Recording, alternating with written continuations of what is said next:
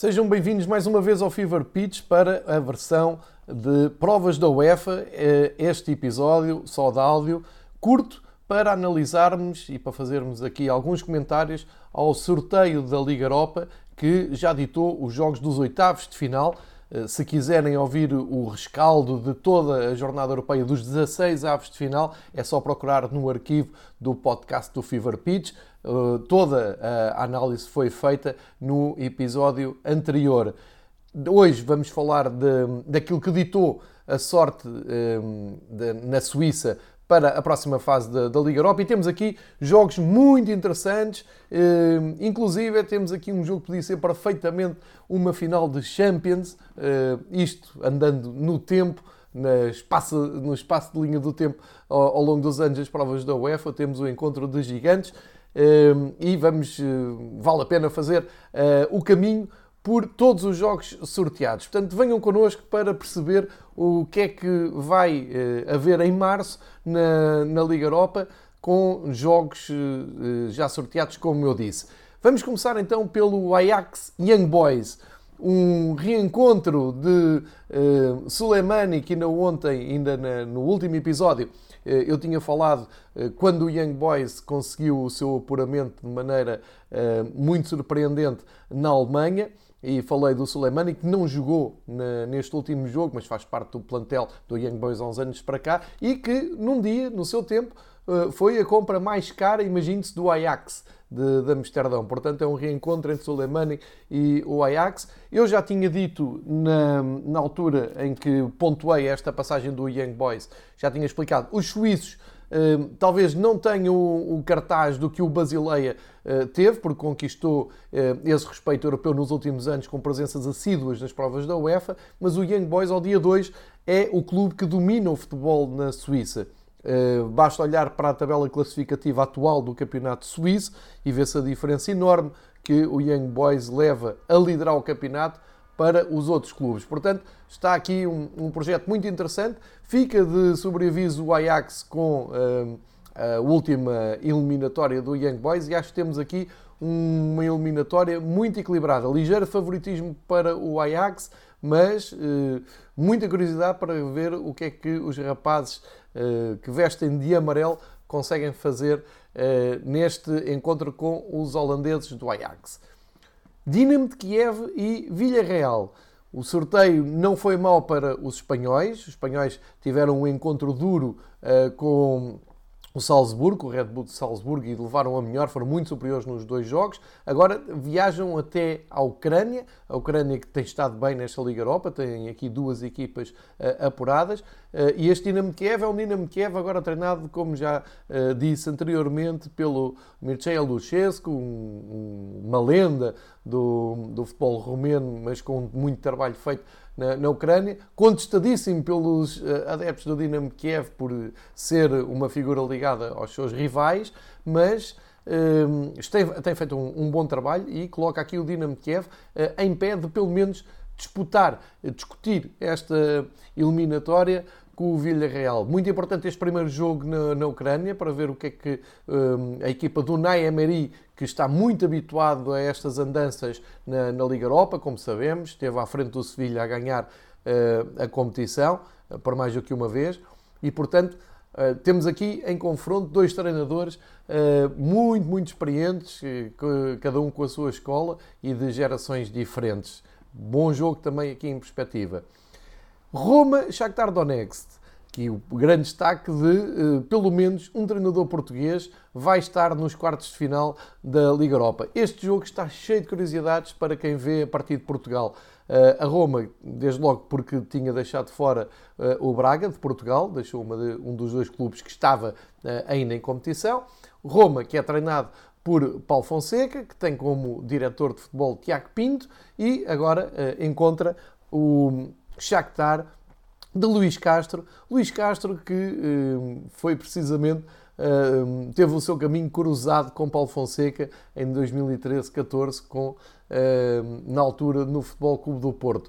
Dois treinadores que estão a fazer ótimos trabalhos lá fora. Paulo Fonseca reencontra o Shakhtar, onde eh, eu diria projetou a sua carreira, onde conseguiu os melhores resultados, inclusive até europeus. Portanto, é um regresso do Paulo Fonseca eh, a Donetsk e eh, a Armada Portuguesa que trabalha com, Paulo, com Luís Castro agora na, na Ucrânia, recordar também, por exemplo, o José Boto, eh, o olheiro que saiu do Benfica e que já está há uns anos eh, na Ucrânia.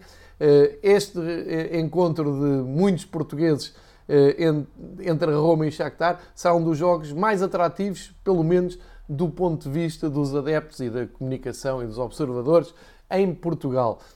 Como eu disse, pelo menos um deles vai, vai ser feliz. Muita, muita expectativa para ver como vai correr esta eliminatória. Outro treinador português calhou em sorte eh, a equipa do Arsenal, que acabou de eliminar Jorge Jesus e o Benfica. Eh, segue agora Pedro Martins com o Olympiacos, eh, que tem aqui um desafio simples. Tem que voltar a repetir aquilo que fez na época passada, ou seja, quando eliminou o Arsenal em pleno estádio de, do Arsenal em Londres, com público na altura, e que foi um escândalo no futebol europeu. E, eh, portanto, o Olympiacos, Pedro Martins e os seus jogadores já sabem como eliminar este Arsenal. Volta eh, a ser Arsenal a jogar eh, na Grécia primeiro, portanto, eh, volta ao formato de, da época passada, eh, e o Arsenal volta a um terreno onde foi feliz eh, ontem à noite, Uh, jogando no terreno do Olympiacos, onde conseguiu uh, ganhar por 3-2 ao Benfica, como sabemos. Portanto, uh, é aqui um reencontro. Há esta curiosidade de já ser encontrado várias vezes na Europa. Nesta altura, a estatística diz que em 10, 10 encontros há 5 vitórias para cada lado, portanto, estão igualados nos registros e deixa aqui uma. Eu acho que há aqui uma grande dose de equilíbrio no, nesta eliminatória. Outro treinador português, José Mourinho, fica com o Dinamo Zagreb da Croácia. Um, bom trabalho, já tinha elogiado aqui o trabalho do Dinamo Zagreb, que nos últimos anos tem conseguido chegar um pouco mais longe nas provas da UEFA, nomeadamente aqui na Liga Europa. Uh, e o Mourinho, que uh, tinha na quarta-feira já selado Uh, o seu apuramento, uh, goleou por duas vezes a equipa da Áustria, o Wolfsberger, uh, e acaba agora por ter aqui a possibilidade de, de avançar mais um degrau. Mas não vai ser fácil, o Dinamo Zagreb é uma equipa um, bem organizada, tem bons jogadores, ainda ontem estava a lembrar do Petkovic, o avançado que ainda lá está, um, e o Tottenham tem uh, uma boa oportunidade para ser superior. Acho que há aqui favoritismo claro para a equipa do treinador português, José Mourinho, uh, que poderá uh, aspirar a seguir em frente. Agora, peço a vossa atenção para este jogo. Manchester United AC Milan. Isto é jogo de Champions League, isto é jogo que nos habituámos a ver durante muitos anos na Taça dos Campeões Europeus, na Liga dos Campeões, na Champions, como queiram chamar, e que agora, por via uh, da presença na Liga Europa, uh, reencontram-se e é o grande jogo, o grande cabeça de cartaz uh, destes, uh, destes um, oitavos de final da Liga Europa. O Milan há muito tempo não vai à, à Liga dos Campeões, há uns sete anos que o Milan falha a Liga dos Campeões. Este ano luta uh, por reconquistar eh, o Scudetto em Itália. Está numa fase menos interessante, tem perdido uh, algum fulgor, como temos visto aqui esta semana com o Juanro. Uh, o Milan perde dois jogos em casa, um deles é o Derby e cede o primeiro lugar. Apurou-se sem grande brilho, eliminando o, o também campeão europeu Estrela Vermelha, e agora tem outro jogo de cartaz, outro reencontro com equipa de tradição da Europa. Manchester United, de Solskjaer, eh, tem tudo para eh, mostrar serviço num jogo que eu acho que emocionalmente é dos mais românticos de, de, deste ano, deste calendário da UEFA, de, desta época. Uh, muita curiosidade para ver, ligeiro favoritismo para o Manchester United, como é evidente, está melhor, tem, joga num campeonato que eu acho mais competitivo, embora o Milan seja representante de uma Série A rejuvenescida e cheia de vigor. Mais dois jogos que faltam. Destaque para o embate entre o Slavia de Praga e o, Rangers. serão talvez as equipas com mais hype neste momento. O Slavia de Praga, muito elogiado, um, com um, um papel um, muito, muito importante na, nas provas da, da UEFA. Fizeram uma ótima campanha no, na Liga dos Campeões, cresceram para equipas como Barcelona e Inter. Aliás, isso foi explicado no, eh, no tal episódio dedicado às eliminatórias que acabaram esta semana.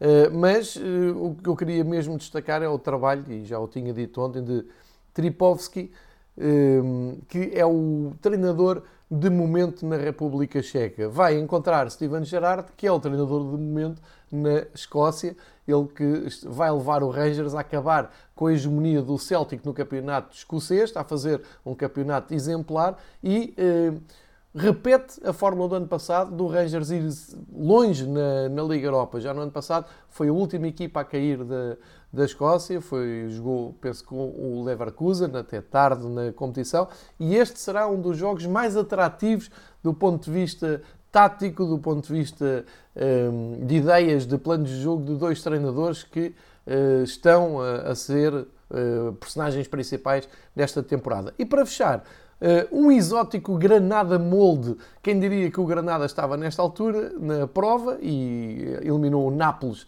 Uh, cons conseguindo um, o grande feito do, do clube na, na, Europa e encontrou o Molde, que está aqui de uma maneira absolutamente inesperada, o Molde que surpreendeu na Alemanha o Offenheim uh, e uh, representa a Noruega nesta fase. Portanto, não consigo imaginar um jogo mais exótico do Granada-Molde para a Liga Europa. Temos aqui uma, um, um quadro de jogos para duas mãos muito interessante, com lá está, várias surpresas que foram acontecendo, tornando isto muito mais diversificado, muito mais divertido eh, e eh, não vejo que nenhum jogo tenha um claríssimo eh, favorito. Acho que todas as equipas têm uma palavra a dizer, os duelos são muito interessantes, estão equilibrados e, portanto, grande, enorme expectativa para que chegue à altura destes jogos, em que vamos, obviamente, acompanhar com o rescaldo no dia de cada jogo.